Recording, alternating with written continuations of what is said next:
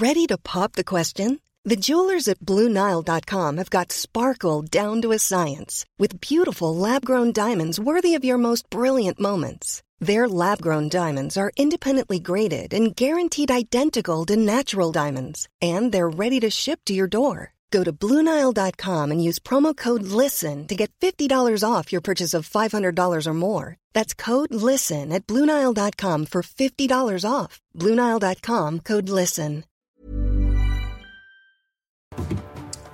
Bonjour à tous et bienvenue à l'heure des pros. Ce matin, Ségolène Royal appelle à voter Jean-Luc Mélenchon. Éric Woerth rejoint Emmanuel Macron. Nicolas Bay quitte Marine Le Pen, mais aussi Guillaume, Gilbert, Stéphane.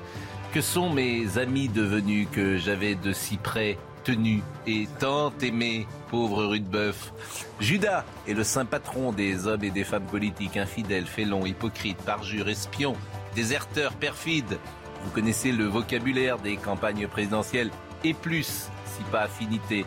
Mais avouons-le, la trahison est dans le cœur des hommes, dans un lit, comme dans un vestiaire, au bureau, comme au ministère. Rien de nouveau sous le soleil. Tu, quoque, mi, fili. Éternellement, je vous le dis, mon Dieu, gardez-moi de mes amis, mes ennemis, je m'en charge. Et je vous regarde différemment ce matin, mes amis.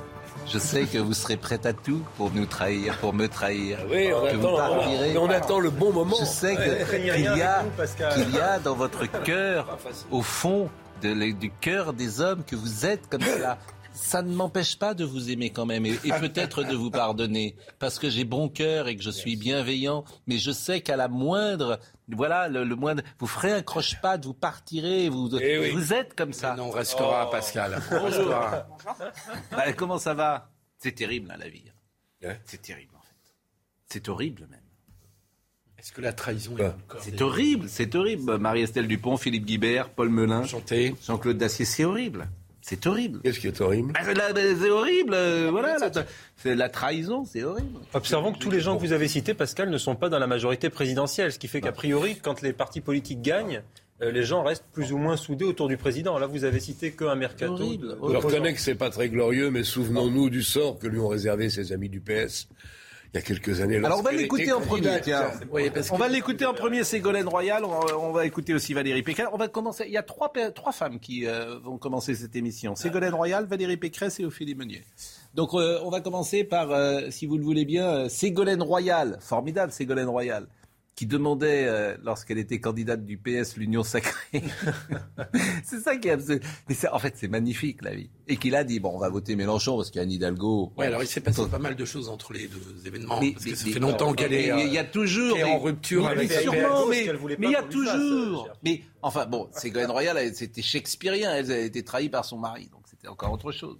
Bon, c'était de- ou du vaudeville. Pas Bon. seulement. Et pas seulement. Non, pas mais mais c'est hein. voilà. Alors écoutons ce qu'a dit Ségolène Royal qui veut soutenir Jean-Luc Mélenchon.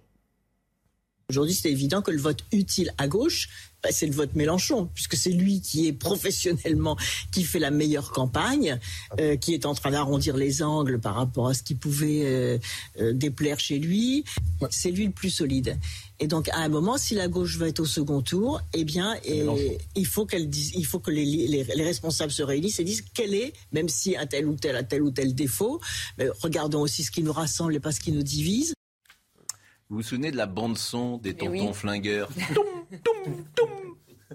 Ah oui, mais ça vous fait rire. Alors Jean-Luc Mélenchon a dit Je remercie Ségolène Royal pour ses mots de rassemblement à l'égard de ma candidature. Son mérite est d'autant plus respectable car je sais que son soutien n'est pas un ralliement. Je lui en suis donc très reconnaissant. Donc elle a conseillé à Anne Hidalgo d'abandonner la course à l'Élysée. Vous voyez, après, raison. on dit que je suis méchant avec Anne Hidalgo. Ça, elle a raison. C'est- elle a ensuite jugé évident que le vote utile à gauche est incarné par Jean-Luc Mélenchon. On peut faire une analyse politique de ça. Hmm, C'est pas le genre ici, on parle comme ça. Vous voyez, on fait, on dit n'importe quoi. On est là pourquoi Évidemment qu'on attend une analyse politique. C'est pas, je veux dire, c'est pas le balto ici. Hein Allez, je veux dire, vous avez fait, vous avez fait Sciences Po, ça rime. Et j'attends de vous précisément une analyse politique, chers camarades.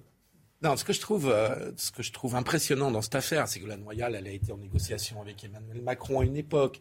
Euh, c'est de se rallier à un Jean-Luc Mélenchon dont elle dit il a arrondi les angles sur ce qu'il euh, sur ce qui gênait. Je vois pas tellement les angles que mais Jean-Luc Mélenchon a arrondi. Je Je vois pas sur la laïcité, je vois pas sur son rapport à l'islamisme, je vois pas sur son programme économique et social. Jean-Luc Mélenchon est quand même le candidat qui propose l'abandon du nucléaire dans un laps de temps le plus rapide. Euh, et donc Ségolène Royal se rallie à, enfin, ou soutient à Jean-Luc Mélenchon qui reste sur des positions extrêmement radicales. Donc autant je peux comprendre une certaine rancœur de sa part à l'égard du mm. Parti socialiste qui l'a maltraité à plusieurs reprises et pas simplement pendant sa présidentielle. Ça, ça peut se comprendre. Mais j'aurais attendu de Ségolène Royal qu'elle se vienne soutenir un Fabien Roussel plutôt qu'un Jean-Luc Mélenchon qui reste sur des positions extrêmement radicales, ultra minoritaires. Moi, je ne vais pas faire de peine à Pascal, mais il n'y a pas d'analyse politique à faire. Ah. On est dans le règlement de compte. On est dans des fins de carrière difficiles. Hein. Voilà, elle règle ses comptes avec Hidalgo, avec tous ceux qui se présentent. Elle se souvient effectivement de ce qu'on lui a fait il y a quelques années. C'est pas terrible. Elle-même présidente. Pas terrible. Il n'y avait pas de quoi effectivement s'en glorifier au sein de l'état-major du Parti socialiste. Enfin, souvenons-nous, sans vouloir je crois, lui faire de peine, mais il y a deux ans, ou peut-être même moins que cela, euh, si Macron la nomme ministre, elle accepte. alors maintenant, elle soutient Mélenchon. C'est dramatique. La fin de. Moi, ça me fait de la peine de voir qu'une femme politique a quand même été candidate à la présidence de la République termine comme ça. Ça me fait de la peine. Bah, les mauvaises langues, j'ai vu un petit peu passer ça sur certains réseaux sociaux, disent qu'elle aurait eu une promesse de la part de Jean-Luc Mélenchon, qu'elle était allée demander une investiture pour les sénatoriales aux Français de l'étranger au Parti socialiste qu'elle n'a pas pu avoir, qu'elle avait auparavant demandé aussi à la République en marche qu'elle ne l'a pas eu, et que maintenant peut-être qu'elle aurait dealé avec Jean-Luc Mélenchon. C'est qu'on peut lui promettre Jean-Luc Mélenchon une investiture au législatif, par exemple. C'est un peu l'effet de quelqu'un qui est sur la bande d'arrêt d'urgence depuis 10 ans et qui agite des petits drapeaux en disant j'existe. Mais euh, en même temps, la politique, c'est souvent le niveau cours d'école. Hein. Autre chose. Est-ce que, vous croyez à la psychanalyse, euh, Marie-Estelle? Euh, je pense que dans le corpus théorique de la psychanalyse, il y a des, des, concepts qui sont extrêmement éclairants pour penser les problématiques de nos patients.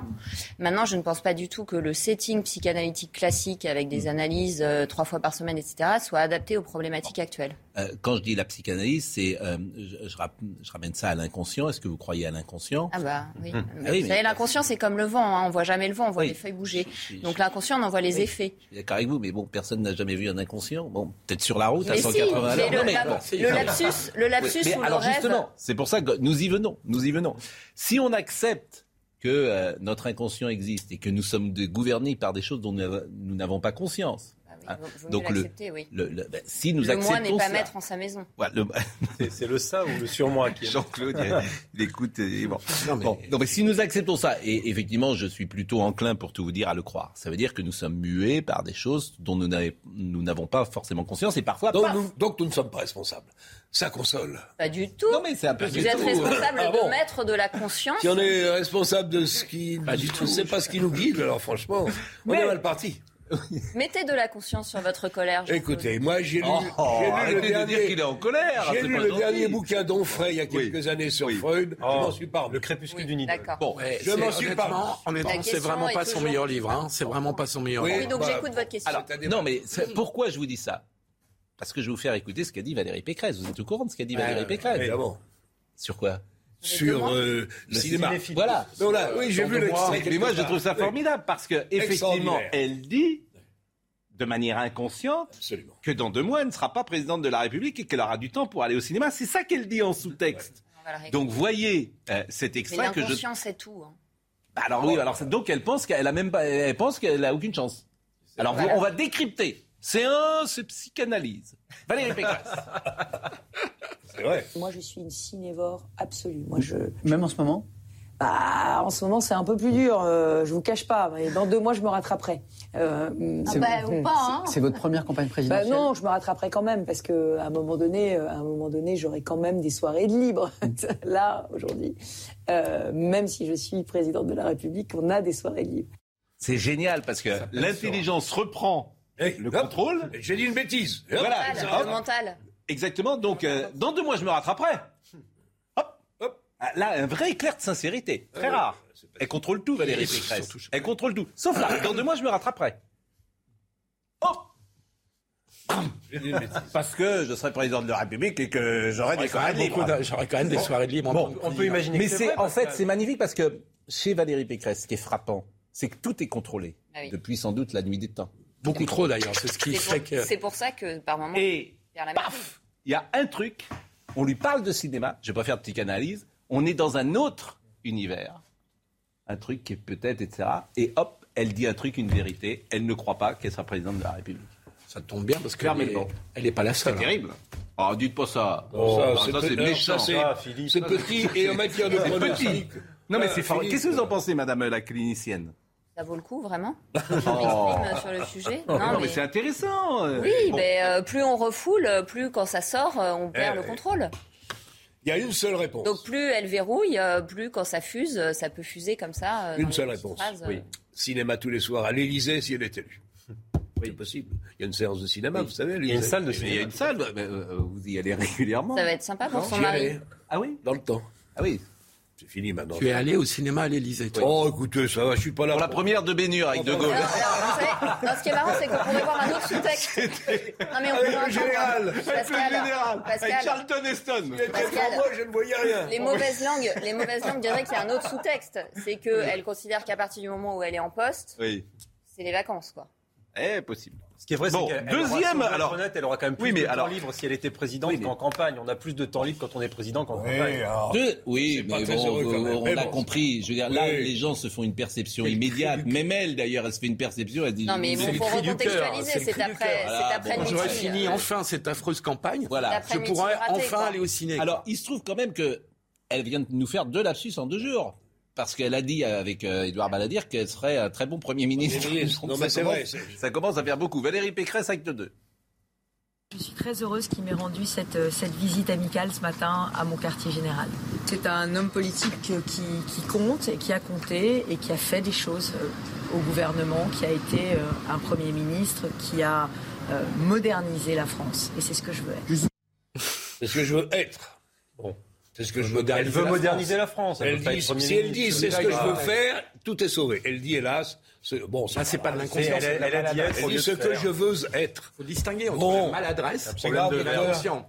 Le ciné, c'est Bon. de l'inconscient parfait. Non, Là, c'est de la maladresse. Moi, je voudrais quand même avoir un peu d'empathie pour Valérie Pécresse parce Oui. qu'on est quand même traqué. Moi, je suis Oui. pas candidat à la présidentielle, je sais pas, mais enfin, on a un micro-père Ça toute la sainte Paul, journée. Si on dit faire, oui, c'est prévu, cher Philippe, mais, pas pour le moment. C'est tout de même difficile de ne pas euh, faire un lapsus. C'est terrible. C'est un niveau de tension cérébrale. Mélenchon vous a fait Je pire. pense. Tu l'as voulu, Georges Dandin.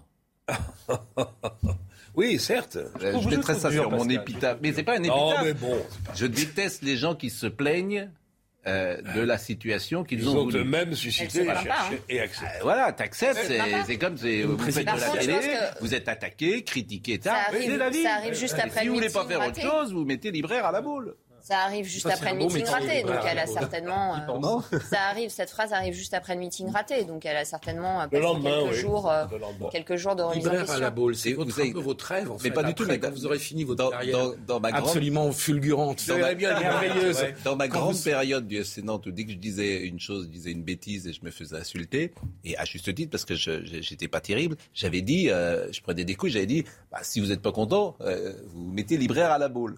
Bon. Les libraires de la boule ont fait une pétition. Bah ouais, c'est normal. En disant, c'est pas du tout un métier tranquille. Donc j'en avais pris encore un. J'avais pris un coup. Je- J'avais dit ça, je le jure. Alors je prenais des coups tous les jours et euh, boum, C'est pour ça que l'âme humaine n'a plus de secret pour toi. donc c'est pour Bien. ça que pourtant c'était sympathique. Je disais, en disant métier. ça, bon. Ça doit être une Et belle. ben même je m'étais mis, j'avais réussi métier, à me mettre les libraires de la boule contre moi. que Hommage- je salue. hommage aux libraires de la boule. Que je salue. Dernier passage. Je vous ai dit qu'il y avait trois euh, jeunes femmes qui euh, ouvraient notre émission. Euh, Ophélie Pe- Meunier, elle a parlé pour la première fois. Vous savez qu'elle est placée sous euh, protection. Dramatique. Exactement. Elle est placée sous protection policière après un reportage sur l'islam radical. Vous la connaissez. Elle est réapparue hier soir sur le petit écran euh, dans Quotidien de TMC, revenant sur leur reportage qui a mis le feu aux poudres. Elle a défendu une nouvelle fois le thème choisi par les réalisateurs de cette enquête. Elle est sous protection euh, euh, policière. Il se trouve que je la croise à RTL et je l'ai vue. Et c'est toujours impressionnant de voir aujourd'hui un journaliste dans une rédaction qui est là avec des officiers de, de sécurité. Et je vous propose de l'écouter. Ça va bien. Je m'exprime peu sur le sujet publiquement parce que euh, c'est un sujet qui touche euh, ma vie personnelle et ma famille. Mais ça va. Et j'ai le sourire aujourd'hui. Alors c'est vrai que c'est un sujet sensible qui est souvent récupéré par l'extrême droite. Pour autant, à deux mois de la présidentielle, euh, c'est un sujet qui est dans l'actualité et qui mérite d'être soulevé. Nous, euh, journalistes, euh, on ne doit pas être coincés en fait entre euh, l'extrême droite qui s'approprie totalement le sujet et des islamistes radicaux qui nous en nous empêchent carrément d'en parler. Nous, journalistes, notre boulot, c'est de parler des sujets le plus factuellement possible, sans idéologie, c'est ce qu'on a fait. Faut pas, faut pas se censurer, et j'espère que personne le fera. Et si c'est pas nous, en tout cas que d'autres chaînes s'empareront aussi du sujet, mais de cette manière, factuellement et sans idéologie. D'abord, je ne partage pas exactement tout à fait ce qu'elle dit. L'extrême droite ne s'approprie pas ce sujet. C'est plutôt les autres qui ne. Voilà, c'est un sujet qui existe et que. Mais non, mais tu t'appropries quelque chose quand, il y a un vide en face. Eric, tweet, Eric Zemmour tweet, euh, c'est l'Afghanistan à deux heures de Paris. Donc, euh, ça, il est candidat à la présidentielle, il. Je, ne dirais pas que ça m'ennuie, de, il ne s'approprie pas. Non, Parce il y a que, un déni de l'autre côté. Voilà, c'est un sujet qui est important. Euh, Elle a un petit biais les candidats idéologiques. Bah, non, mais elle est. Les candidats d'extrême droite, Marine Le Pen et Zemmour, hmm. euh, s'approprient ces sujets en sens qu'ils les exploitent, quand même. ce qui est toujours intéressant. Tu peux dire qu'ils les récupèrent. quelque chose qui existe là. Tu peux dire qu'ils les récupèrent, mais ils ne les approprient pas. C'est juste que les autres eh ben alors, ils les approprient pas, les autres devraient en parler. Ce qui serait grave, c'est qu'ils les inventent. Bon. Oh. ça là, je retire. Ça se dit ça? Oui, ah bon. bien sûr, mais la dernière fois. C'est naturel chez moi. La dernière fois que quelqu'un a employé l'imparfait du subjonctif ici, je pense que c'était. Euh, Pardon. Pas... Non, mais c'était bien. Oui. Et puis, euh, vous l'avez bien, bien dit. Vous voyez, de manière comme ça, c'est bien arrivé. Euh, voilà ce qu'on pouvait dire euh, ce matin avec ces trois euh, femmes qui se sont exprimées sur trois sujets différents, qui n'avaient pas forcément un rapport les uns avec les autres. Mais c'est bon. Alors, effectivement, c'est aussi intéressant d'où tu t'exprimes. Mhm. Bon, elle s'est exprimée chez Quotidien. Donc, le média, évidemment, est aussi important aujourd'hui. On le sait. Mhm. Donc, c'est un média. Vous avez vu les gens autour de la table tout le monde est là, sa propre extrême droite, le, mot est lâché, donc oh, oh le gros mot. Oui, comme c'est ça. Voilà, extrême droite. Mais alors le problème c'est que il faut pas en parler. Non, mais le problème, c'est que tout le monde est qualifié d'extrême droite. Ah, je, suis bien d'accord avec vous. Je ne peux pas vous dire autre chose. C'est-à-dire que dès que tu vas sur ces extrêmes droite, extrême droite, extrême droite. l'islamisme, c'est absolument, c'est être d'extrême droite. Mais elle a, d'autant plus de mérite, de dignité. Je l'ai trouvé assez exemplaire et j'ai trouvé le reportage assez impartial. Et donc, elle a d'autant plus de mérite d'aller à quotidien et de parler d'islamisme. C'est pas tous les jours que quotidien parle d'islamisme à ma connaissance. Donc, euh, je suis d'accord. Elle a du mérite et chapeau à elle. Bon, euh, l'allègement des mesures. Euh, professeur Bernard, là, vous êtes. Professeur. Je ne sais pas comment vous. Non, alors, votre... devenu un des spécialistes nationaux. Mais pas du tout. Alors, votre ami Delphassi est en train de dire l'exact contraire de ce qu'il a dit pendant deux ans. Mais bon, ça, j'ai lu ce matin son interview. je, je, je, je, lisais l'interview dans le Parisien ce matin, je me tenais les côtes. Non, mais vraiment. Hein. Ah, il dit qu'avec Omicron, si j'ai vu, il dit qu'avec Omicron, on a changé l'épidémie et qu'on rentre dans une autre phase. Oui, quoi, il dit pas exactement ça, cher ami, mais bon. On a changé d'air. Non, oui, il a changé d'air. Oui, on est bon. On est au début d'une nouvelle ère. Nous sommes en train d'en finir avec Omicron. Voilà, entre autres, ce qu'il a dit. Vivre avec le virus, c'est peut-être aussi sortir de cette notion d'obligation. Ça, c'est le contraire de ce qu'il nous a dit pendant deux ans. Je répète la phrase. Vivre avec le virus, c'est peut-être aussi sortir de cette notion d'obligation. Qui a été jusque-là nécessaire. Oui, bah eh oui. Et arriver à ce que les citoyens gèrent eux-mêmes leur vie en fonction de l'épidémie. Ce serait juste ce que je dis depuis deux ans. Il n'y a pas de souci. Ce sera aux citoyens de choisir. C'est aussi ce que nous disons. Non mais c'est mais c'est magnifique. C'est-à-dire, franchement, mais c'est magnifique. L'autre jour, j'ai retourné ma veste. Je vais pas la retourner, mais bon, je pense qu'il. Bon, on ne peut pas demander la même chose à un jeune de 18 ans ou à quelqu'un d'âgé. Non, mais je, me tenais les côtes. Je, vous assure, hein, vraiment, je me tenais les côtes. Ce sera aux citoyens de choisir d'évaluer le risque. On n'est plus du tout dans la responsabilité collective, tu protèges ton prochain, si tu sors, tu vas tuer ta grand-mère, etc. On n'est plus du tout là-dedans. Pour le futur, préférons une forme d'autogestion à l'injonction. La libertaire maintenant. Mais il est en train de dire l'exact contraire. bon, l'aspect chronique pourrait ressembler au virus grippal. Spontanément, ça peut sembler rassurant, mais je mets en garde. Ce n'est pas parce que la maladie s'installe de manière endémique qu'elle n'est pas grave. Avec un niveau de vaccination élevé et des rappels, vivre avec le Covid, c'est selon moi avoir une vie presque normale, laisser le virus circuler à condition que le niveau de la combination, si on ne soit pas trop belle. Non mais écoutez, franchement, il faut être un peu, faut, faut être un peu sérieux. Oui, il dit un truc important quand même. Il dit on est sorti de la période de crise. Donc ce qui était valable dans la période de crise qui va jusqu'à Delta. Il ne le dit pas comme ça. Ah, c'est ce que j'ai lu, mais euh, c'est ce que j'ai lu. Non, mais il aurait dit ça dès le début. Moi, j'aurais le trouvé à redire. Là, il est extrêmement clair quand il parle d'autogérer, de faire confiance aux Français. Il l'a dit au début. Si vous faites très attention. Il l'a dit au début. Il a même dit, il faut sans doute, euh, comment dire, les personnes âgées, il faut peut-être les. Oui. Il l'avait dit, ça. Mais il s'est dédié après. Et, après, il s'est dédié. C'est ça qui est amusant. Mais, écoutez, on n'arrive pas à ce niveau de connaissance, d'adaptabilité sans avoir un certain talent. Il le possède. Moi, je l'ai connu, Delfrécy, quand il présidait déjà le comité d'éthique. Il était absolument contre la PMA et puis il est devenu pour. Ça dépend du sens du vent. Là, il a une capacité d'adaptabilité bah, remarquable. Ben absolument, sinon il ne serait pas là où il, est. Il dit ça parce qu'il dit aux politiques ce qu'ils Non, mais, non, mais il vient donner une justification. Ce que vous dites est d'un cynisme. Il vient donner une justification. Vous dites que pour être au plus haut niveau, il faut... Bah, il vient donner une, une... Parler, hein, madame. Je pense qu'il vient donner une pseudo-justification au gouvernement pour, euh, de façon démagogique, euh, lever les mesures au moment des élections et puis euh, nous les recoller l'hiver prochain s'il y a besoin. On est d'accord. Oui. Enfin, vous... Adaptabilité au terrain. Ce que vous avez Ils disent que le politique ouais, a envie d'entendre. Il vient dit sur Delfrécy remet en cause toute sincérité de son propos, toute conviction bah de son propos. Là, oui. Bah oui. Là, oui. Bah, moi, je pense que non. Mais t'as le droit. T'as le droit d'être d'un avis divergent. Mais moi, je, je peux t'expliquer pourquoi. Je, je peux t'expliquer pourquoi. D'abord, vous, êtes, vous, vous, vous voyez, s'il vous plaît, euh, Jean-Claude Dacier. Pardon, monsieur, euh, voilà. monsieur, mais monsieur, voilà. non, mais s'il vous plaît, quand même. Non, non, tu me, on se vous voit. Euh, ah, Pascal nous a donné. S'il vous plaît, moi, je, je connais Jean-Claude Dacier, moi, je le vous vois encore. arrête.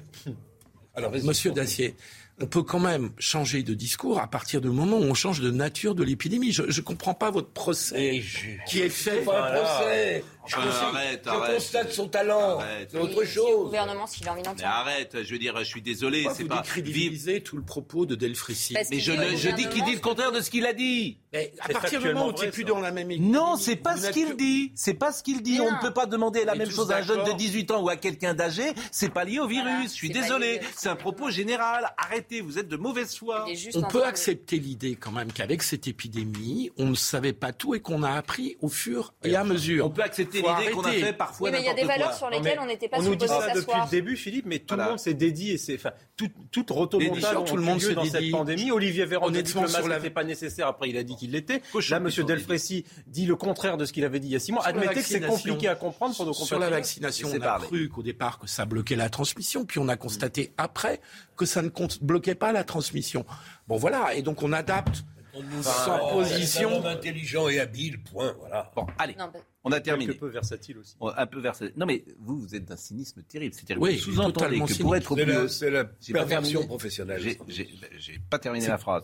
Vous sous-entendez que pour être au plus haut niveau, il faut changer d'avis comme de chemise. Bon. Oh, c'est pas exactement ce que j'ai dit. Bah, si, c'est simplement que. Il n'en serait pas là s'il était. J'ai simplement dit que tous ah les politiques nous en donnent des exemples eh ben, quasi eh ben, quotidiens, disons, on a le droit de On change parfois eh d'avis. On s'adapte au terrain. On tient compte des erreurs qu'on. C'est la vie. Eh bien, écoutez il a un grand talent pour ça. Je suis d'accord. D'abord, on va marquer une pause, mais convenez-en, et je prends euh, notre public à témoin, qui nous écoute euh, de plus en plus euh, nombreux chaque matin, sur certains sujets, nous n'avons pas varié. Vous, oui, parce que c'est votre nature, on vient de la comprendre. Ben et d'autres ont une colonne vertébrale un peu plus solide. L'essentiel, c'est que chacun se rassure avec les arguments qu'il veut. Toi, tu n'as jamais varié, très bien. le variant d'acier. il y avait le variant béglé. il y avait le variant. On pourrait peut-être en débattre, mais non, Philippe, Philippe ricane un peu. Mais bon, oui, je ricane. Oui, bon, on va marquer une page. Il est bénin. Je crois qu'on a tous. Euh, ah non, pas, non, ne, mettez, pas dans le même sac que vous. Hein, oui, oui, non, hein. mais, oui, mais, Franchement, hein, là-dessus, sur l'épidémie, ne me mettez pas dans le même sac. dans le sac du traitement et de l'efficacité de la vaccination. Et j'en suis fier. Il n'est pas très contagieux, le variant d'acier, vous inquiétez. C'est très gentil. Avec... Bon, on va marquer une pause. Oui, totalement bénin. Très contagieux, non. Chut. Quand on dit on va marquer une pause, on se tait, on fait le moment calme, comme on dit à la maternelle. Bien sûr, mais le, temps calme. Le temps calme, comme on dit à la maternelle. C'est très joli votre. Euh, Adorable. C'est du velours. Vous êtes passé au magasin Oui, je l'ai acheté il y a très peu de temps. C'est très, made in France. C'est le... Ah bah c'est aujourd'hui on est on fait de l'idéologie dans les costumes. À tout de suite. Rendez-vous avec Jean-Marc Morandini dans Morandini Live, du lundi au vendredi, de 10h30 à midi. Qui nous rejoint désormais chaque euh, jeudi et que vous euh, commencez euh, à connaître pour le meilleur, euh, pour nous. Peut-être pour le pire. Non, non, non, non. Euh, la fin du masque, on en parlait. Je vous propose de voir le sujet de Solène Boulan, la fin du masque. Dès le 28 février, le masque ne sera plus obligatoire dans les lieux soumis au pass vaccinal. Il pourrait même ne plus être exigé dans les transports, les commerces et les bureaux dès la mi-mars. Des allègements qui ne rassurent pas forcément les Français.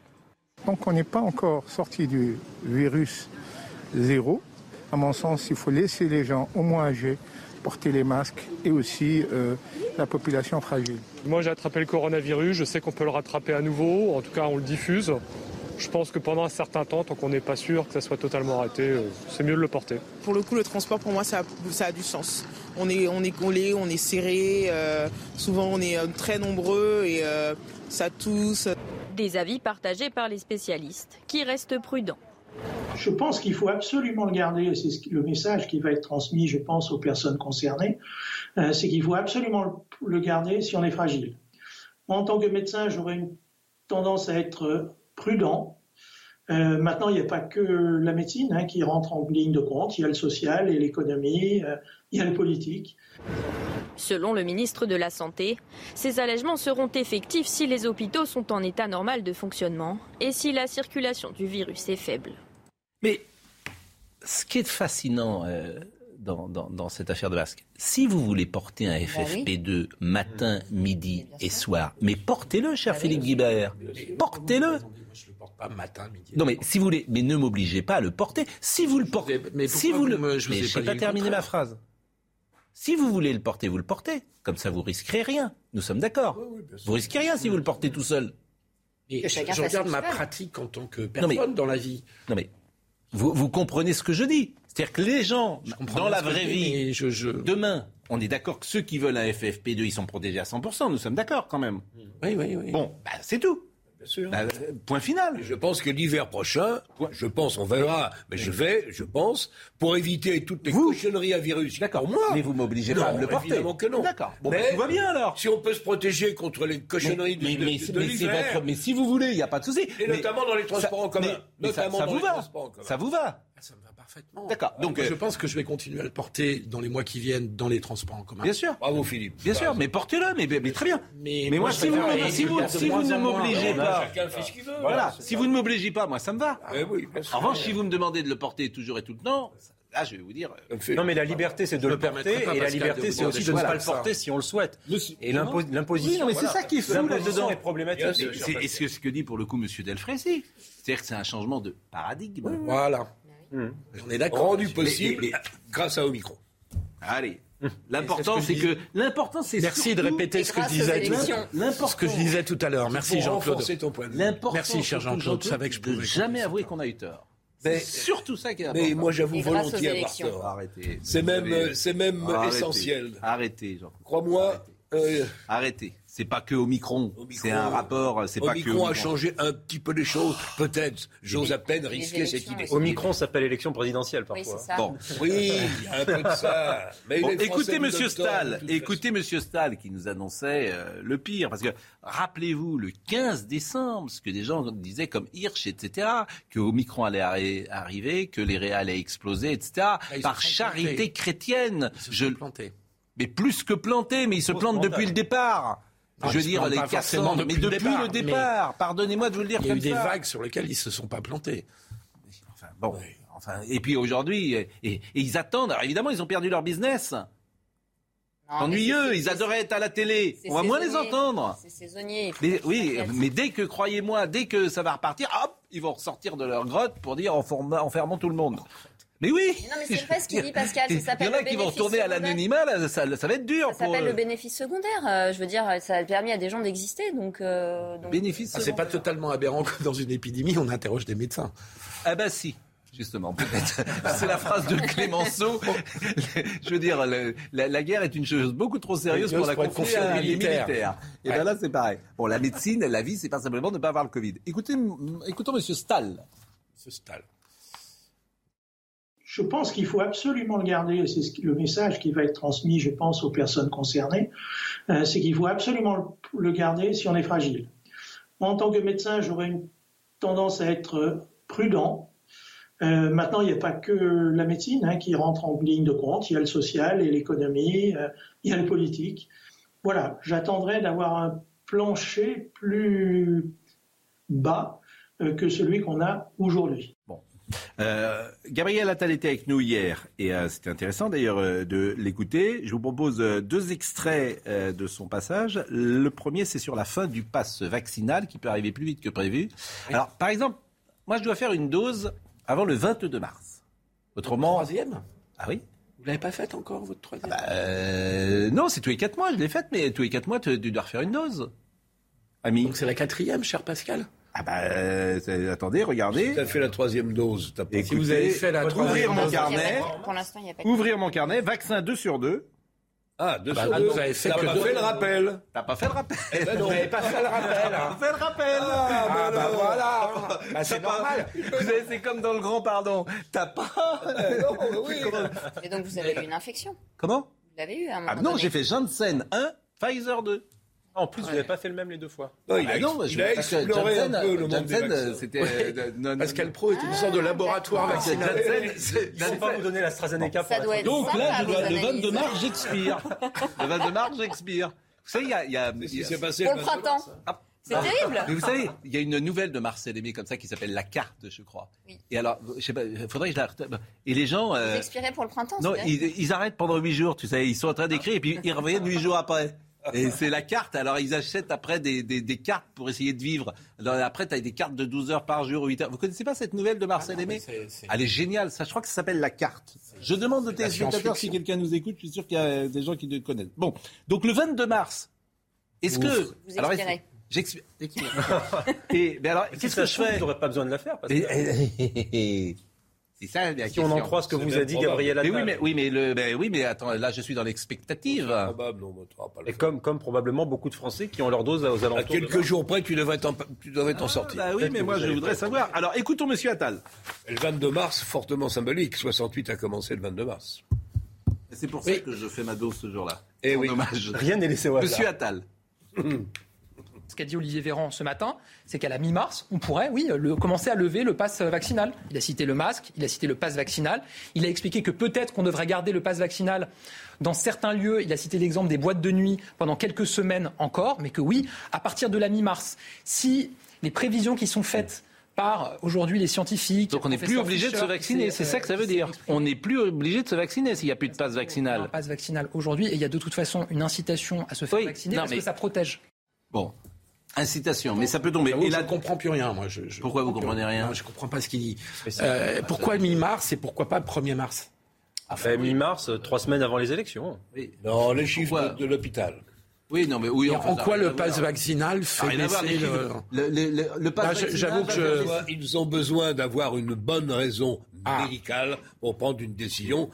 Qui n'a pas grand-chose à on va voir. aller rapidement les accuser de faire de la politique. Bah, effectivement. Mon voisin de gauche en est l'exemple. Bah oui. Non, mais ce qui est non, mais intéressant, attendez, déjà, on a mis en place ce pass vaccinal alors qu'Omicron était ça en décrue. voir. Le, le pass pas logique. vaccinal et le, le- le nombre de gens à l'hôpital, ça n'a rien à voir. Ben, ça fait quand même, euh, Ça n'a rien à de voir. temps en temps, ça Moi, c'est oblige les date, gens à euh, aller se faire vacciner. Ceux qui ne sont, comme toi qui n'y sont pas allés. Moi, c'est pas la date qui m'interpelle. En fait, c'est Oui. le choix des mots. Euh, il, il emploie le mot lever. Oui.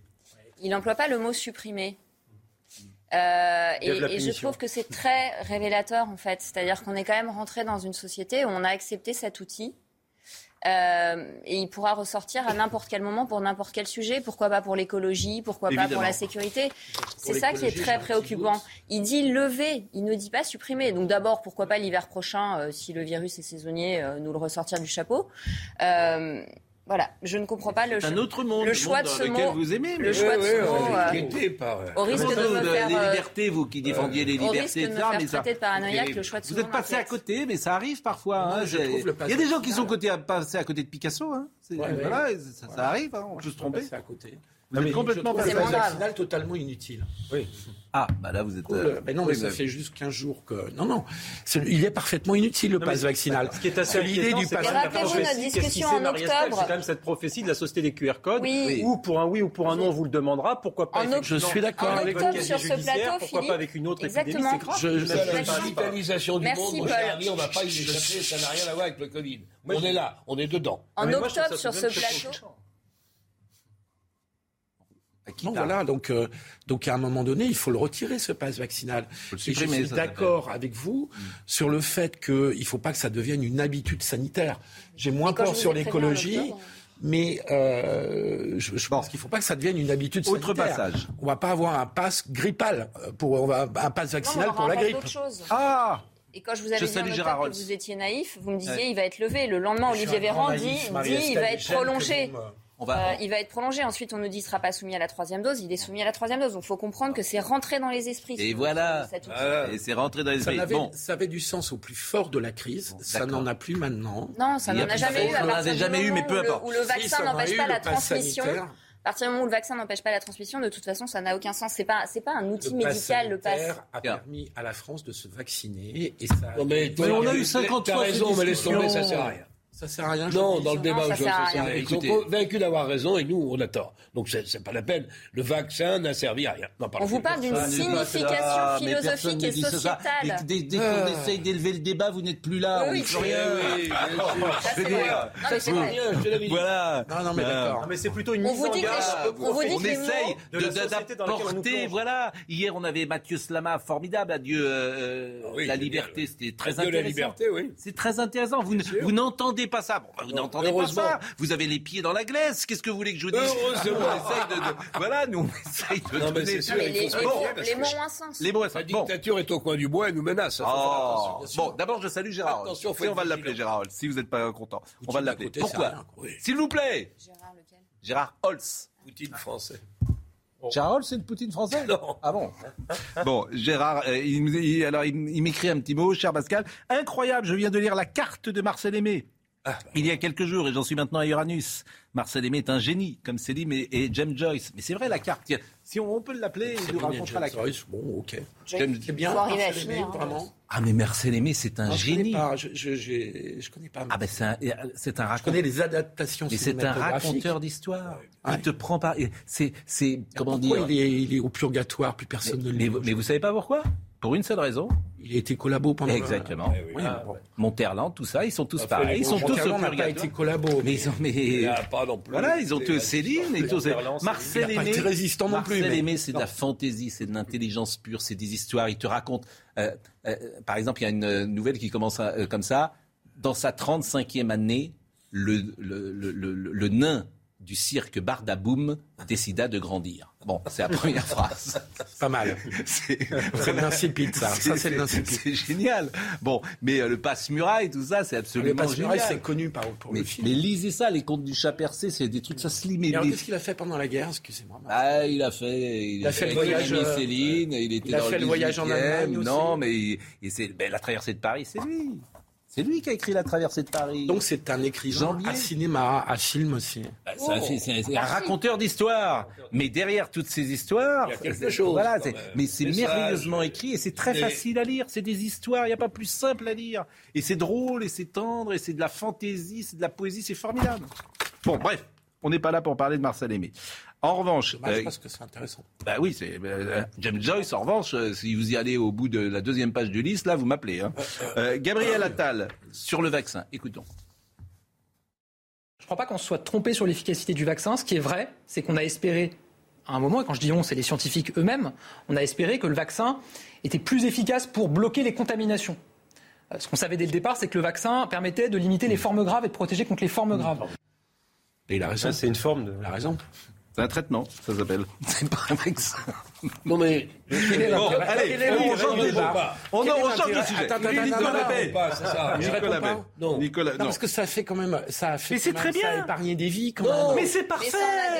on, est très contents. Mais ça, on a détruit plein. C'est hyper important. Il y a des gens qui ne sont pas morts mais on grâce. Mais on est très contents. Il y a des gens qui ne sont pas allés en réa grâce au Mais on est très content, on vous dit simplement que... C'est vachement important. Mais on, est très content de ça, mais les gosses de 25 ans, faut que vous m'expliquiez encore pourquoi on les a vaccinés. Ils vont survivre, les mecs de 25 ans. Ah oui, bah ils vont survivre, d'accord. Mais, que les des gens qui ne, sont pas, qui ne soient pas morts ou qui mais ne pas allés bien. en réa, c'est un immense problème. Vous avez parfaitement raison et nous n'avons jamais contesté cela. Nicolas Bay, Nicolas Bay, oui. Alors, D'abord, je vais vous dire, Nicolas Bay, je ne suis pas sûr que tout le monde le connaisse. Hein. Vous savez qu'il y a déjà que trois candidats qui sont identifiés vraiment aujourd'hui par les électeurs. Marine Le Pen, Emmanuel Macron et Jean-Luc Mélenchon. Même Éric Zemmour Même Éric Zemmour, là, je au début de sa campagne, il était peut-être pas très. je vous assure, vous, vous, allez, vous, vous, vivez parfois en autarcie.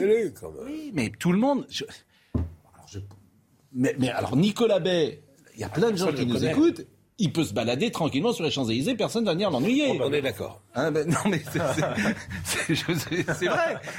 Non, mais c'est un bon test. Non, mais c'est vrai, vrai, Les gens vont pas dire Oh, c'est Nicolas Bay. Bon. alors, non, mais c'est vrai. Bon, Nicolas Bay. Donc, alors, Nicolas Bay, que me dit Marine? Il était ce matin sur BFM, c'est ça? On l'écoute. Écoutons-le, Nicolas Bay. Mais il y a évidemment un problème dans la.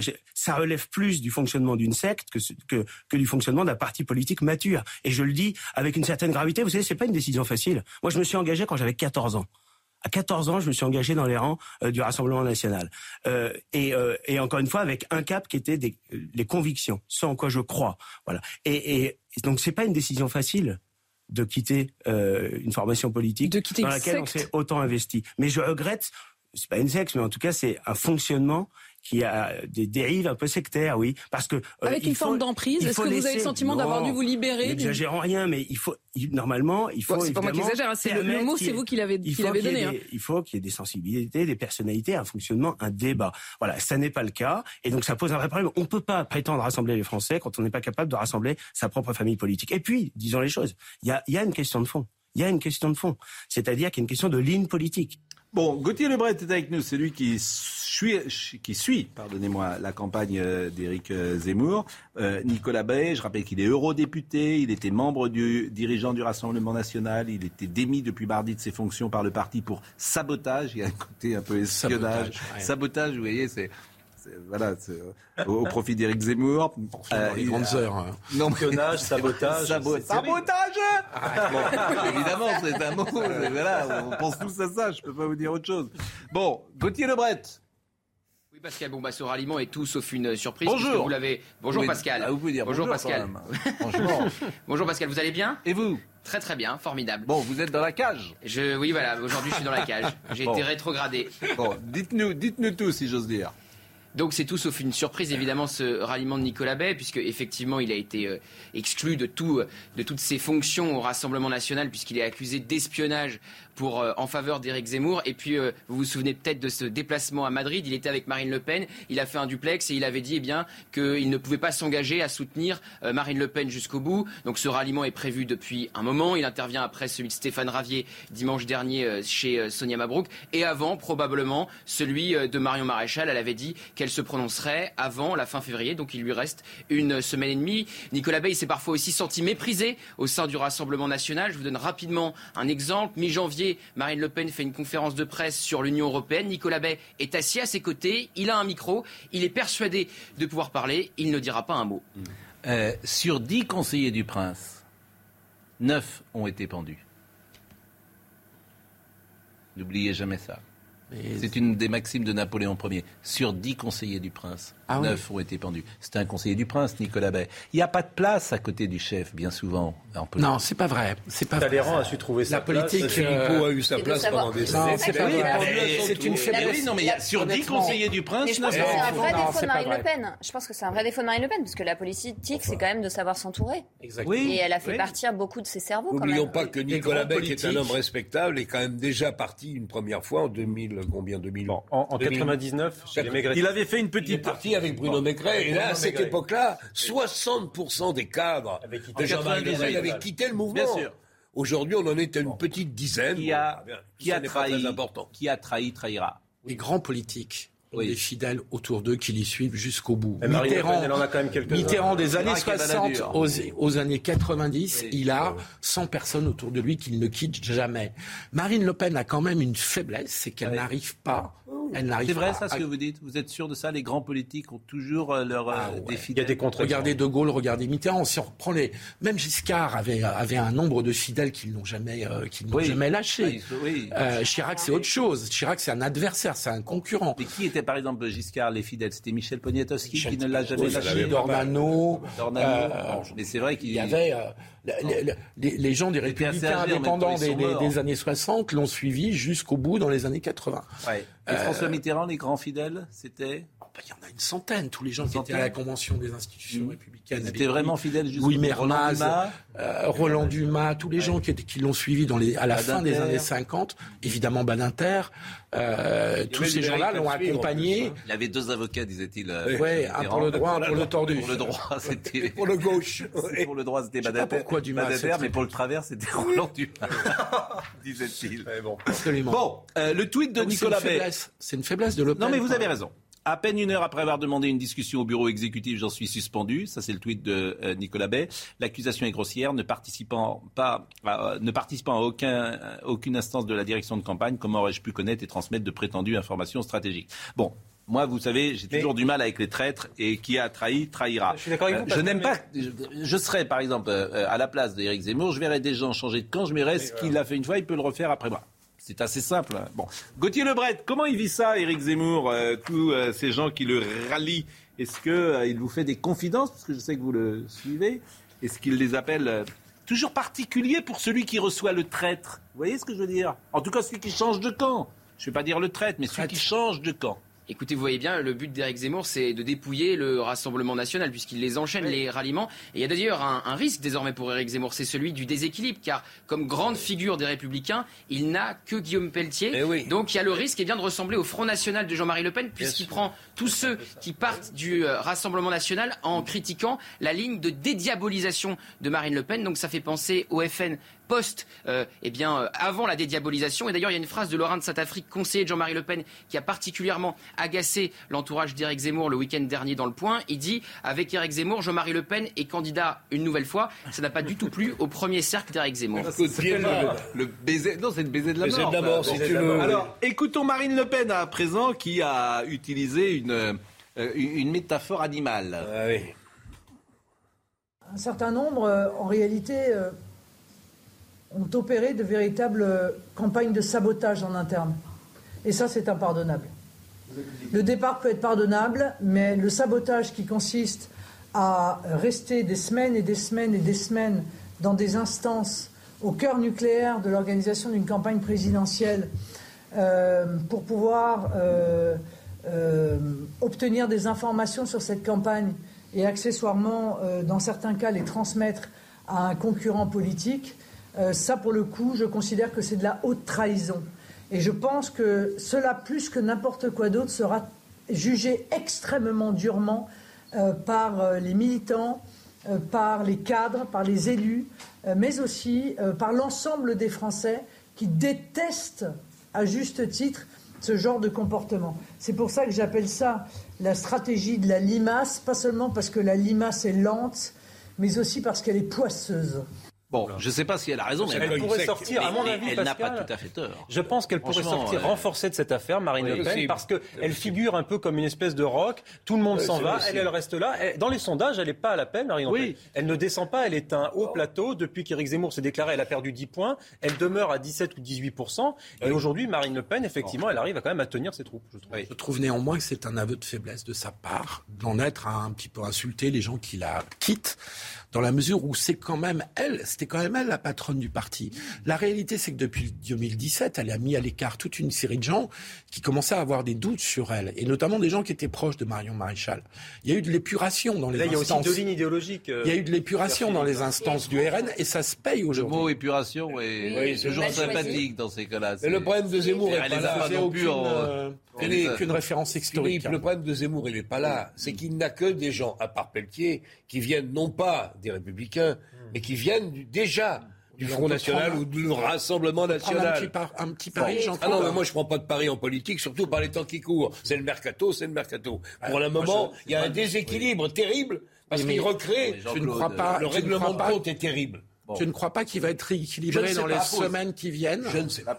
si Valérie Pécresse s'effrite.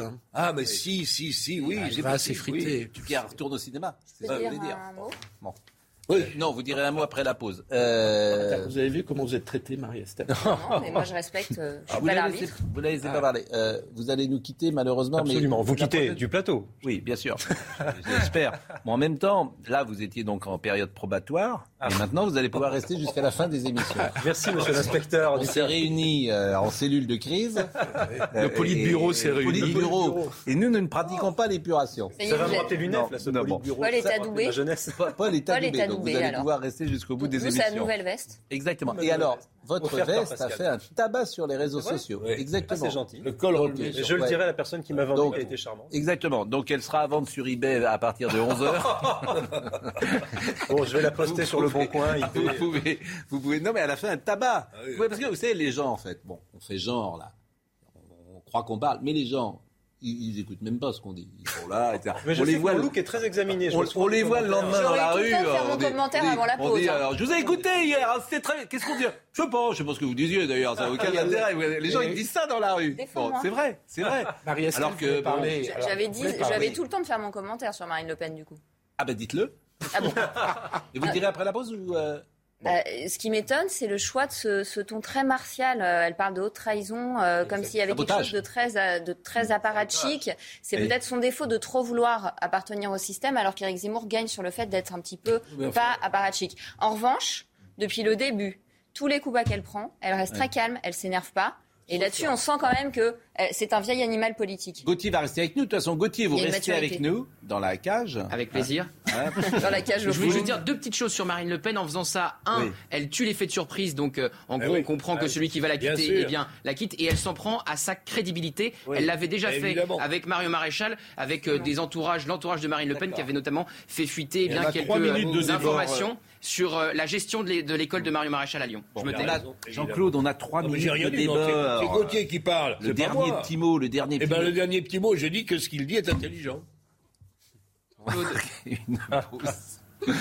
Merci, on va recevoir vous, dans une revoir, seconde euh, Florian Sen qui a écrit La vraie Marlène, enquête sur un- une ministre qui dérange chez Robert euh, Laffont. Et on est encore avec Nicolas Bay, avec Éric Zemmour, avec Emmanuel Macron et euh, avec euh, évidemment euh, ce livre et cette biographie. À tout de suite. Florian Anselme nous a rejoint, il va parler de la vraie Marlène. C'est une biographie tout à fait étonnante, mais c'est vrai que Marlène Schiappa est, est- c'est une biographie, comme on dit, autorisée ou, Alors c'est euh, plutôt une enquête oui. et on peut dire autorisée effectivement parce qu'elle a répondu à toutes mes questions du début jusqu'à la fin donc euh, oui on peut dire ça. Elle déclenche des passions autant qu'elle dérange. Elle dérange les misogynes parce qu'elle exerce le pouvoir. Elle dérange le système parce qu'elle le bouscule. Et elle dérange les jaloux de son propre camp parce qu'elle existe. Certains la détestent, d'autres l'encensent, parfois pour des raisons similaires, souvent irrationnelles. Euh, on l'a reçue ici. Euh, elle est sympathique. Et ça compte dans la vie euh, d'être euh, sympathique, d'avoir de l'énergie. Et euh, on en parlera tout à l'heure. Alors, vous connaissez notre liberté de ton dans cette émission où on saute parfois du coq à l'âne. Et je ne vise personne, bien évidemment, en disant ça.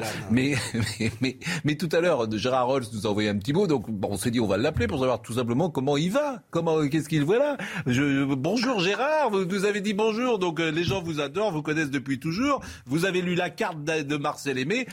D'abord, ça va? Vous êtes où? Vous êtes en France? Vous êtes à Rome? Vous êtes où? Non, non, je suis à Brest où je vais animer un déjeuner avec des chefs d'entreprise dans quelques, dans quelques minutes, là, en parlant de, de sport et en parlant de télévision, de déontologie, de- d'opinion. Et donc ça tombe bien parce qu'on parlera peut-être de vous et de votre équipe, Pascal. Bah, écoutez, si on pouvait parler sport dans cette campagne présidentielle, ce serait bien, parce que le grand absent de cette campagne présidentielle, c'est quand même Et la culture. Et la culture. Franchement, Et la culture, vos deux passions, euh, elles ne sont pas représentées. Et l'éducation, enfin plein de choses. Oui, il y a beaucoup de choses qui. Bon, bon en tout cas, tout va bien, Gérard. Oui, impeccable. En, en très grande forme. Alors donc, euh, euh, grâce euh, à, la, métropole de Nice, à la ville de Nice, moi j'ai été vacciné, donc un des premiers, dû à mon âge. Donc j'ai trois vaccins, hein, donc et j'ai même une petite carte. Je me balade avec une petite carte et en pleine forme, oui, vélo. je là j'ai fait un petit footing tout à l'heure, golf et et bon. ma femme, qui donc dirige le théâtre national de Nice, là, elle est en, pleine, euh, en plein voyage parce que vous savez, vous l'avez entendu, on détruit le théâtre pour reconstruire euh, d'autres théâtres à côté pour que la programmation continue. Donc évidemment, ça, ça change beaucoup de choses dans la ville de Nice, voilà. Et puis moi, je suis en tournée aussi, donc ça va bien. Euh, J'ai écrit un spectacle qui s'appelle Vive, le sport et ses petits secrets où je raconte des grandes histoires de sport, dont par exemple les Jeux de 1936, Euh, Est-ce que vous connaissez ça, par exemple Non, mais En- on voulait juste vous faire un petit coucou. Si vous voulez nous donner aussi des nouvelles de toute votre famille, il n'y a pas de souci, Gérard. On vous embrasse. Non, mais vraiment, on vous embrasse. Et c'était très Non, sympa surtout, de vous avoir. Pascal, Oui. Ce qui a été juste extraordinaire, c'est que vous citiez Marcel Aimé au, au milieu de vos conversations et politiques et, euh, et sur les personnalités politiques, parce que il faut relire les grands auteurs. Là, je vais faire du Lucchini, mais il faut relire les grands auteurs. Il faut toujours avoir sur sa table de chevet un, un, un, Monterland, un Céline, un Marcel Aimé, un Maupassant.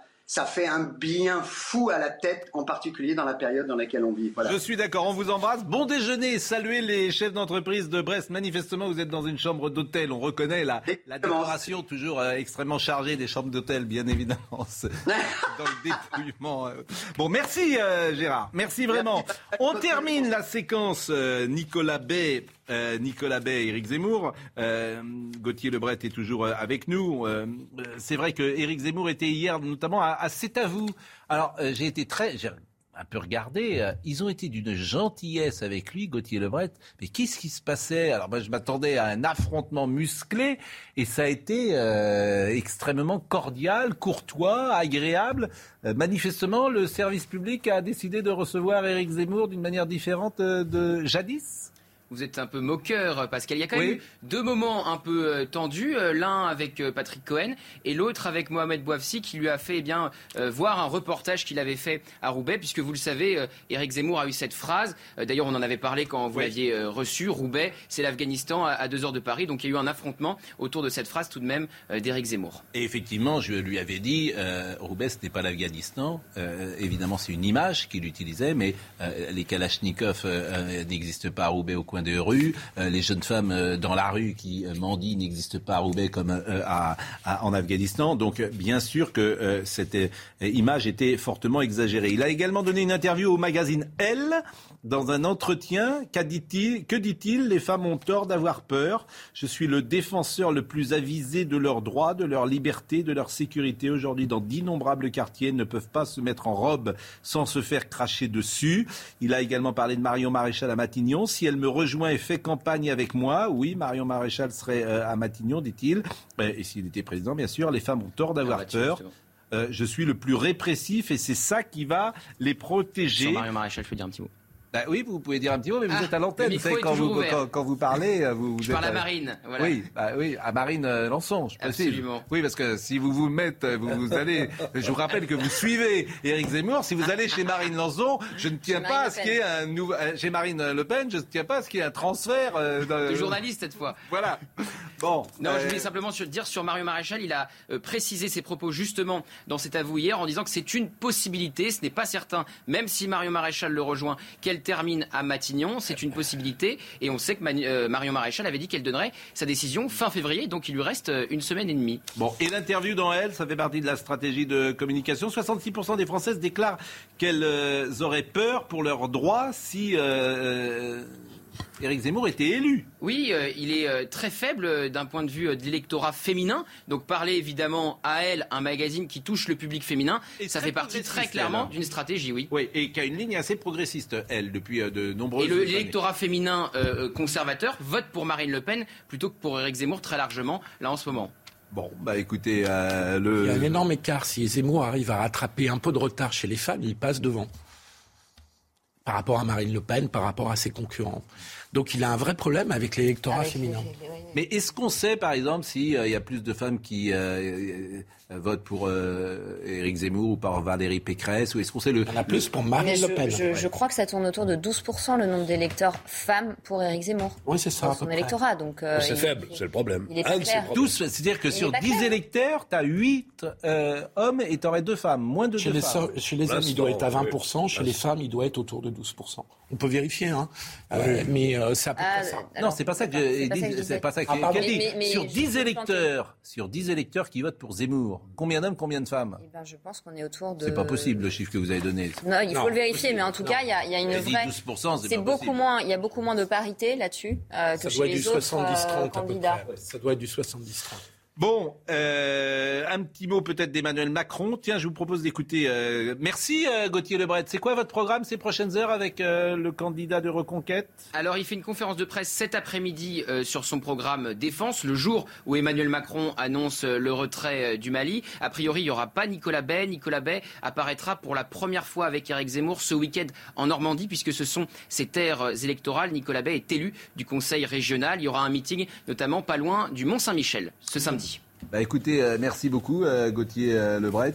Euh, Là, là où il est fin dans sa stratégie, c'est qu'il joue la carte de la sécurité avec les femmes et qu'effectivement, euh, l'insécurité est quand même vécue. euh, a- a- est d'abord vécue par les femmes avant d'être vécue par les hommes. Dans la rue, quand on se promène, euh, on- un homme aura peur dix ans plus tard, euh, quand un quartier commence à être chaud. euh, C'est compliqué d'être une femme toute seule dans la rue à Paris.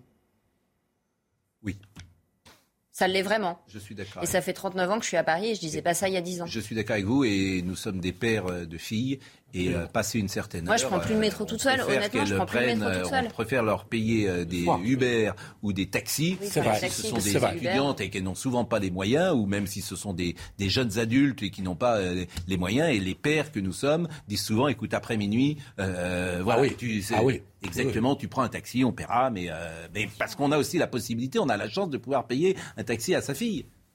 Absolument. Ce qui n'est pas le cas, de, évidemment, de, de tout le monde. Euh, Emmanuel Macron, il s'est exprimé tout à l'heure sur euh, le Mali. Il récuse l'échec. Je vous propose de l'écouter. Je récuse euh, complètement ce terme, pour plusieurs raisons. La première, que se serait-il passé en 2013 si la France n'avait pas fait le choix d'intervenir? Vous auriez eu à coup sûr un effondrement de l'État malien. C'était ce qui était en train de se préparer. Au mieux, une partition avec un califat territorial. Au pire, la prise de contrôle de l'intégralité du Mali par ces groupes terroristes.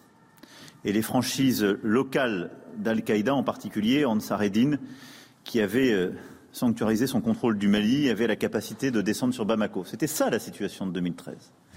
Et donc, j'entends tous les commentaires, mais il ne faut jamais oublier d'où on part et quel est le contrefactuel. Que se serait-il passé si? Je vous le dis avec beaucoup de netteté, c'était ce qui, est en- ce qui était alors en train d'arriver. Et l'intervention de la France l'a évité. Jean-Claude Je l'approuve, parce que je pense que ça ne veut pas dire simultanément le départ du Mali, on veut plus de nous au Mali. Bon, les, les commentaires qu'on entend, la junte militaire qui par deux fois s'est installée au pouvoir fait que la situation du contingent français est devenue impossible. Je pense que, peut-être en a-t-il parlé, est-ce que ça va être dit et précisé bientôt, je pense qu'il va de nouveau répartir l'intervention française ou au Burkina ou au Niger ou dans des endroits différents. La lutte contre le terrorisme islamique sur le terrain n'est pas abandonnée, mais rester au Mali contre la vie des dirigeants maliens, des nouveaux dirigeants maliens, coup d'État militaire, que personne Qui encore était à Paris aujourd'hui. C'était compliqué, c'était probablement impossible. On veut plus de nous, ben on s'en va. Pour autant, on n'abandonne pas la lutte contre le terrorisme, évidemment. Petit témoignage personnel, parce que j'étais au gouvernement, de- je travaillais au sein du gouvernement.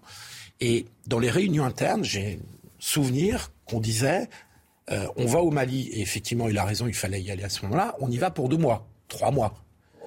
Très, non, mais je te promets. euh, Je et donc, que a- vous étiez à ce moment-là directeur du service d'in- d'information du gouvernement. gouvernement. Et donc, je, je, je me dis. Auprès de qu'à- Jean-Marc Ayrault. Je me dis quand même que à chaque fois qu'on déclenche une intervention, on se raconte des histoires et qu'on reste, on s'installe. Une intervention n'a de sens que si elle a un but politique précis. Et une fois que le but politique est atteint, il faut se retirer.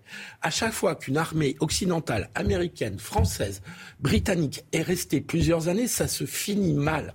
Parce qu'on devient une armée d'occupation et on finit par être rejeté par la population qui a un réflexe de fierté nationale, tout simplement, et qui rejette l'armée d'occupation. Et donc, à chaque fois, on va à l'échec. Donc, donc voilà, euh, qu'on intervienne à Emmanuel Macron. Donc c'est une bonne chose, 2030. à votre avis, de se retirer aujourd'hui? Ah bah oui, je pense même qu'on a trop tardé. Rester, rester, partir, comme tu le dis, et rester trois mois, ça me paraissait pas très Moi, raisonnable. je pense. Ça m'étonne C'est ce qui était dit à l'époque, Ça m'étonne- pas de, Je de François Hollande. Je suis pas un expert. Pourquoi tu dis ça? C'est pas Parce François Hollande qui disait on ça. C'était des militaires, c'était des, c'était des militaires, c'était des diplomates. C'était pas François pas Hollande qui disait ça. Je ne suis pas un expert, évidemment, de cette question-là. Euh, comme euh, euh, beaucoup de gens, sans doute. Je pense simplement aux familles qui ont perdu un soldat, un frère, un, un fils, et qui se disent ce matin peut-être à quoi bon? C'est une terrible question. À quoi bon? Oui, mais Terrible question. Voilà, c'est tout. Et, et je pense que beaucoup de gens doivent euh, euh, penser comme moi, tout simplement. C'est-à-dire que t'es, t'es un parent, ton fils est décédé euh, au Mali, et on se retire. Donc Je pense qu'ils bon? les parents de ces gens-là qui s'engagent dans l'armée pour défendre le drapeau et les intérêts de la France ont une autre vision. C'est pénible pour eux, c'est terrible, c'est tragique. Les hommages ont été rendus, on a eu 53 ou 54 morts au Liban. Mais ils savent, au Liban, pardon, au Mali, mais ils savent pourquoi on y était. Ils savent quelle était la mission. Et là, c'est tragiquement terminé pour un certain nombre d'entre eux. Mais je suis pas sûr qu'il y ait une remise en cause pour autant. Qu'est-ce qu'on est allé faire là-bas? À quoi ça a servi? Oui, ça a servi. Parce qu'on a évité, pour le moment, la création d'un vrai califat sur place. Euh, Florian Anselme, la vraie Marlène. Euh, alors évidemment, euh, tout part toujours de l'enfance et de l'adolescence. Et on comprend mieux quelqu'un lorsqu'on connaît son parcours, et c'est ce que vous avez voulu faire. Et on apprend évidemment beaucoup de choses, et notamment une enfance et même une adolescence qui est parfois compliquée avec euh, quelques traumatismes. Par exemple, Marlène Schiappa échappe à un viol. À plusieurs, à plusieurs agressions sexuelles, en fait, c'est ce que je raconte dans le livre. Et euh, faut aussi dire, et c'est très important, parler de son enfance en cité qui est un thème euh, très à la mode depuis, depuis quelques mois, pour tout un tas de raisons. Euh, Marlène Schiappa a grandi dans plusieurs cités parisiennes, euh, des cités très difficiles, où elle gagnait, son père gagnait très très mal sa vie, avec sa sœur c'était très compliqué, et elle s'en est sortie. Et non seulement elle s'en est sortie, mais elle est devenue quelqu'un d'assez, comment dire, quelqu'un d'assez rare dans son domaine. Parce que ce que j'explique aussi, c'est que son ascension politique est fulgurante à partir de 30, 35 ans dans ces eaux-là. C'est-à-dire que c'est quelqu'un qui fait carrière dans le- dans l'entrepreneuriat, qui devient une blogueuse, qui va s'installer au Mans pour des raisons un petit peu personnelles. Et une fois qu'elle est sur place, elle rencontre le maire du Mans, son ascension démarre, et en 4 ans, elle passe de blogueuse à secrétaire d'État. Et c'est ce que je raconte dans Et c'est une résiliente. Oui, oui, bien sûr, bien sûr. Et puis vous parliez d'agression sexuelle, effectivement, c'est le, la- genèse de son combat est là parce que c'est une femme comme les autres, comme euh, comme vos filles, comme comme ma fille, euh, comme nos mères, et elle a eu des, elle a, elle a, elle a fait face à des moments très très très pénibles, très difficiles, qui ont construit son personnage et ses idées qu'elle a mis en place et qu'elle a développées dès qu'elle est arrivée au gouvernement, qu'on soit d'accord avec ou pas. Euh, mais par exemple, les violences faites aux femmes, c'est quelque chose qu'elle a vécu, entendu, subi. Et, euh, et pas que le- la misogynie, le machisme aussi, c'est quelque chose que je raconte dans le livre, qu'elle a vécu, qu'elle a entendu par ses grands-mères qui lui ont raconté ce qu'elles avaient vécu. Et tout ça est, euh, est raconté par elle, mais aussi euh, par moi, à travers les gens que j'ai rencontrés dans, dans cette enquête. Que vouliez-vous dire, euh, Marie-Estelle? Ben, je me demandais pourquoi, dans ces cas-là, son action au gouvernement n'était pas vi- vi- plus virulente sur euh, justement euh, l'islamisme, parce que la première menace pour les femmes en France aujourd'hui, euh, c'est euh, cette tolérance vis-à-vis de la charia. Enfin, nous, on est menacés un jour euh, euh, de ne plus pouvoir s'habiller comme on veut, si ça continue dans certains quartiers. Alors déjà, euh, elle est virulente quand il le faut, il me semble. C'est pas un sujet qu'elle élude euh, complètement. Après que ce soit la première menace sur les femmes en France, ça c'est vous qui le dites. C'est pas forcément son, son opinion euh, et c'est pas forcément l'opinion de tout le monde. En revanche, euh, c'est pas du tout un sujet qu'elle élude. Quand il faut en parler, elle en parle. C'est vrai que les féministes sur ce sujet, parfois on les entend moins que sur Marlène- d'autres sujets, mais on les entend moins là-dessus pour des raisons, on a le comment se fait-il justement, vu son discours, qu'au sein du gouvernement, elle ne soit pas plus entendue, euh, notamment là-dessus, parce que c'est un danger réel. C'est-à-dire qu'il y a les violences euh, conjugales, évidemment, Euh, il y a tout un tas de violences, le harcèlement au travail. Euh, mais enfin, euh, pardon, si l'idéologie islamiste continue de se répandre, nous sommes euh, en très mauvaise posture, nous les femmes. En tout cas, elle, son combat, c'est les violences faites aux femmes en général. Donc elle, elle s'est attelée à, à parler de la violence, notamment du harcèlement de rue, quelque chose, elle a été la première à le faire.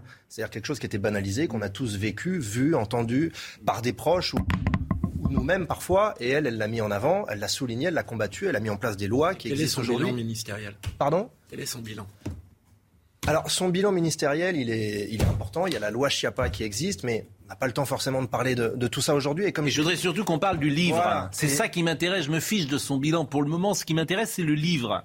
La vraie Marlène, c'est le titre du livre. Je m'en fiche pas de son bilan. Oui, mais pas moi. Je m'en fiche. Je veux. Ce qui m'intéresse, c'est le livre. Là, et, et il y a parfois des choses anecdotiques, Bien sûr. mais qui font sens. Euh, la rencontre avec son mari. Cédric vient passer un entretien d'embauche et s'assoit juste en face de Marlène, qui lui propose un verre d'eau. C'est l'été, il fait très chaud, donc il accepte volontiers l'attention. Mais elle lui rétorque aussitôt, eh bien, servez-vous. La fontaine à eau est juste là. Le ton est donné. Il a 26 ans, elle 19, il est célibataire et elle est déjà mariée.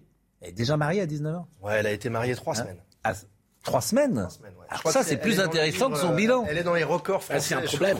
Mais non, mais pas du tout. Au contraire, je trouve que c'est tellement plus intéressant. Pourquoi elle n'est mariée que trois semaines? Parce qu'en fait, à cette époque-là, elle sort d'une histoire d'amour, elle, elle, elle croit encore au prince charmant et elle rencontre un jeune homme avec qui ça se passe très bien. Elle se marie, pas forcément pour des excellentes raisons, mais elle a envie d'être mariée. Donc elle le fait. Sauf que le grand amour passe par là. Il s'appelle Cédric, c'est le mari avec euh, lequel elle vit aujourd'hui, avec qui elle a deux filles. Là, elle se rend compte qu'elle a fait une erreur, qu'elle s'est mariée peut-être un peu vite. Et donc là démarre une nouvelle romance. Au bout de trois semaines Au bout de trois semaines à peu près. Après, c'est un Ah, petit peu peu plus près, compliqué. Mais le, même chose. le divorce n'a pas été prononcé au bout de trois semaines. Mais pour revenir sur l'anecdote du verre d'eau, effectivement, le Un personnage... crush survient entre eux. C'est quoi un crush? Un crush, c'est un coup de foudre, Pascal. Enfin, crush il faut alors sortir. Un C'est coup de un, cœur. un- ouais, un coup de cœur, un coup de Vous saviez, foudre, Jean-Claude? euh, Pas du tout. Ah bah non, mais c'est on ne se dit rien. Donc moi j'ai beaucoup, mais alors moi j'adore ça évidemment. Euh, parallèle- parallèlement, alors je sais pas s'il y a eu un crush entre Emmanuel Macron et, et elle. Officiellement, la rencontre n'a pas fait office de dénota- de- de détonateur dans la relation Macron-Chiappa, mais en coulisses, les mieux renseignés admettent que celui qui est déjà dans les starting blocks pour l'Elysée est rentré de Laval intrigué et séduit par la personnalité hors norme de celle qu'il nommera secrétaire d'État l'année suivante, c'est vrai? Tout à fait, oui, parce qu'il rencontre un, personnage, un ovni en fait, qu'elle est déjà à ce moment-là. Il se rend compte que c'est quelqu'un qui a plein d'idées euh, pour les femmes. Et Marlène Schiappa, et c'est là que c'est hyper intéressant, c'est ce que je raconte dans le livre, c'est que quand La République en marche se met en marche, justement, elle rencontre tout l'état-major du parti qui est en train de se créer. Et elle arrive à séduire tout le monde, parce qu'elle arrive avec ses petits dossiers, avec ses petites notes, avec ses projets, avec ses idées. Et tous ceux qui vont faire euh, finalement ce gouvernement sont séduits par Marlène, à commencer par le futur président lui-même euh, et son épouse qui est absolument fan du personnage Marlène Schiappa, Brigitte. Je le raconte aussi dans le livre. Elles sont très Exactement. proches, elles se connaissent très bien. Bon, et alors maintenant, la question de euh, l'ami Philippe a tout euh, sa teneur. Est-ce qu'au fond, euh, elle a réussi euh, à faire avancer les choses euh, durant ses... Elle est ministre depuis 5 ans Ah ouais. Alors déjà, elle Est-ce est- qu'elle a fait avancer les choses beaucoup, selon 5 vous ans. Alors déjà, il faut, il faut souligner qu'elle est l'une des rares à avoir été promue. Elle démarre comme secrétaire d'État à l'égalité femmes-hommes. Aujourd'hui, elle est ministre euh, Déléguée. déléguée chargée de la Elle citoyenneté. attendait beaucoup plus, si à on veut être l'intérieur. Elle attendait beaucoup plus. Elle attendait d'être ministre de plein exercice. Bah écoutez, elle attendait peut-être beaucoup de choses. Ça, Mais quel est son bilan Ouais, pas c'est pas vrai. Bah, Son bilan, c'est que déjà, elle a participé à, au- à 40 lois. Il y a la loi Chiappa qui existe. Euh, est-ce qu'on a autant, par exemple, quand MeToo arrive, est-ce qu'on avait déjà eu une secrétaire d'État ou un ministre aussi présent euh, sur les violences faites aux femmes, sur les discriminations sexistes, etc. Non, ça c'est faux. Je suis pas en plus, je suis pas un défenseur de Marlène Schiappa. et de Ah, si, là, vous êtes un défenseur de c'est Marlène Schiappa. on est Ah, on empathie un peu, mais c'est normal. Non, mais parce que vous parlez du bilan Oui. politique et le bilan politique tel que vous le décrivez, euh, selon Noé- vous, c'est Noémie d'avance. est avec nous. vrai. Noémie Schultz est avec nous pour parler de Nordal Lelandais. On arrive vraiment dans la dernière ligne droite, euh, Noémie Schultz, puisque demain, le verdict est euh, attendu. Euh, et euh, aujourd'hui, je pense que ce sont euh, les plaidoiries des partis euh, civils. Le réquisitoire peut-être est, est en cours même en ce moment, Noémie Schultz Absolument, les, plaidoiries de partie civile, pardon, c'était hier après-midi. Là, euh, depuis un peu plus d'une heure maintenant, c'est l'avocat général qui est en train de prendre ses euh, réquisitions. Alors, euh, vous le savez, il y a eu une inconnue, un mystère qui a plané sur, sur ce procès. La question de savoir si Maëlys a pu être violée par Nordal Lelandais. Mais aucune preuve ne permet de, de l'établir. Donc, l'avocat général, pour le meurtre et l'enlèvement de, de Maëlys, il va certainement requérir la peine maximale encourue, perpétuité avec une période de sûreté de, de 22 ans. Et cet après-midi, ce sera la, défense. Justement, cette défense à venir, euh, j'ai le sentiment à vous avoir écouté que euh, ça a été compliqué quand même euh, ces quasi trois semaines pour Maître Jakubowicz. Oui, ça a été euh, très compliqué. Euh, euh, on se souvient de ses aveux qu'il semble avoir arrachés à Nordal Lelandais vendredi soir à 20h après 5 heures d'interrogatoire quand il lui dit on va pas tourner autour du pont, on va arrêter d'ergoter, faire monter une petite fille dans, la, voiture, est-ce que c'est un enlèvement? Et Nordal Lelandais qui dit oui, je reconnais avoir enlevé et tué volontairement Maëlys. On en était resté là-dessus et puis revirement, volte-face mardi quand la présidente l'interroge à nouveau là-dessus. Il dit ah non mais je me suis mal expliqué, je, l'ai enlevé mais pas volontairement. C'est très difficile dans ce dossier. Dans le dossier d'Arthur Noyer, euh, il avait plaidé, euh, Maître Jakubowicz, les coups ayant entraîné la mort sans intention de la donner. Ça n'est pas tenable dans cette affaire avec une petite fille de, de 8 ans qui est morte. C'est donc un, exercice très difficile qui s'annonce pour lui cet après-midi. Et puis c'est euh, important quand même de terminer cette intervention en, parlant de nouveau de Maëlys, euh, Noémie, parce qu'hier l'ombre de Maëlys a, a plané évidemment sur les plaidoiries des, des partis civils. Oui, pour tout vous dire, c'est presque comme si on, la voyait dans sa petite robe blanche le soir du mariage, déambuler dans la liesse. Les, avocats ont décrit hein, cette soirée, bonheur de, la famille euh, Déa Rojo et puis cette petite fille qui va croiser celui euh, qui va refermer sur elle les portes d'un enfer terrifiant. Il y a eu des mots très durs parce qu'il a fallu nommer le, calvaire qu'elle a vécu. Quand, à coup de poing votre colère s'est abattue sur cette petite, bien sûr qu'elle a crié, qu'elle a pleuré, qu'elle vous a supplié de retrouver ses parents. Les avocats qui ont aussi mentionné euh, pardon, le, chagrin, la dévastation qui a suivi la, disparition de Maëlys. Une image, hein, c'est le père, Joachim Rojo, il a perdu 25 kilos en 4 ans et demi. Maëlys en pesait 28. Merci beaucoup Noémie, merci de nous rapporter avec euh, autant de précision et en même temps de délicatesse euh, ce que vous vivez euh, dans ce palais de justice de, Grenoble. Et évidemment, on suivra avec vous ces dernières heures. Je pense que vous êtes avec, me dit Marine Lançon, Florent Ferraud à la caméra. Merci beaucoup. Il nous reste quelques secondes. Florian Paume. Florian Paume, pardonnez-moi. Euh, il nous reste quelques secondes pour euh, terminer hein, sur, euh, avec Marlène Schiappa. Alors, pour être ministre de l'écologie? Ministre de l'écologie, c'est un ministère qui l'intéresse. Elle estime, et elle le dit, parce que c'est aussi ce qui fait le, l'intérêt du personnage.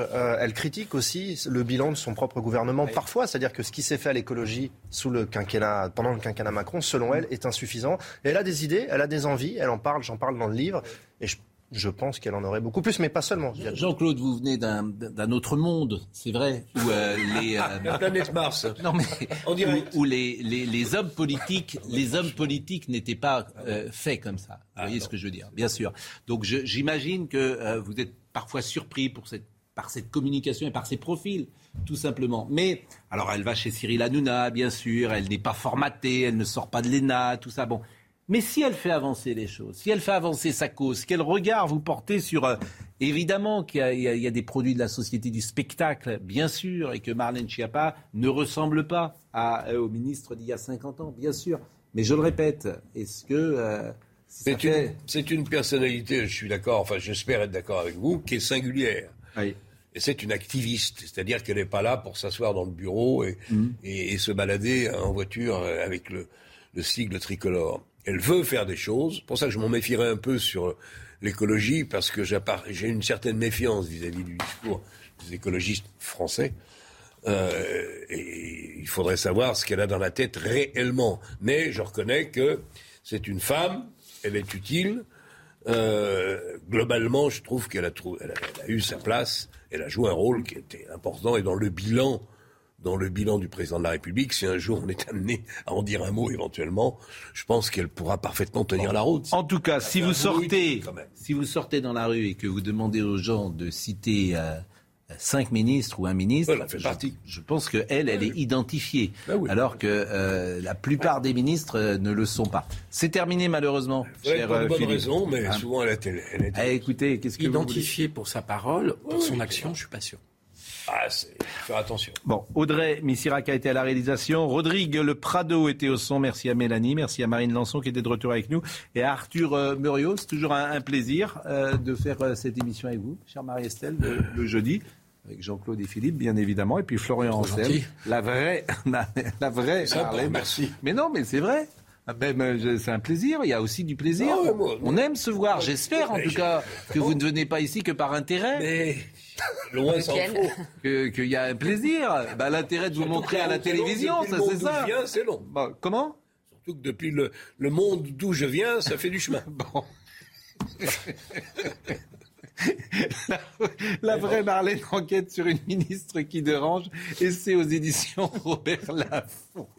Ben vous y retournez alors, temps X. Il y a de la route. en vélo? Jean-Marc Morandi. à ce soir. Retrouvez ce programme dès maintenant sur cnews.fr.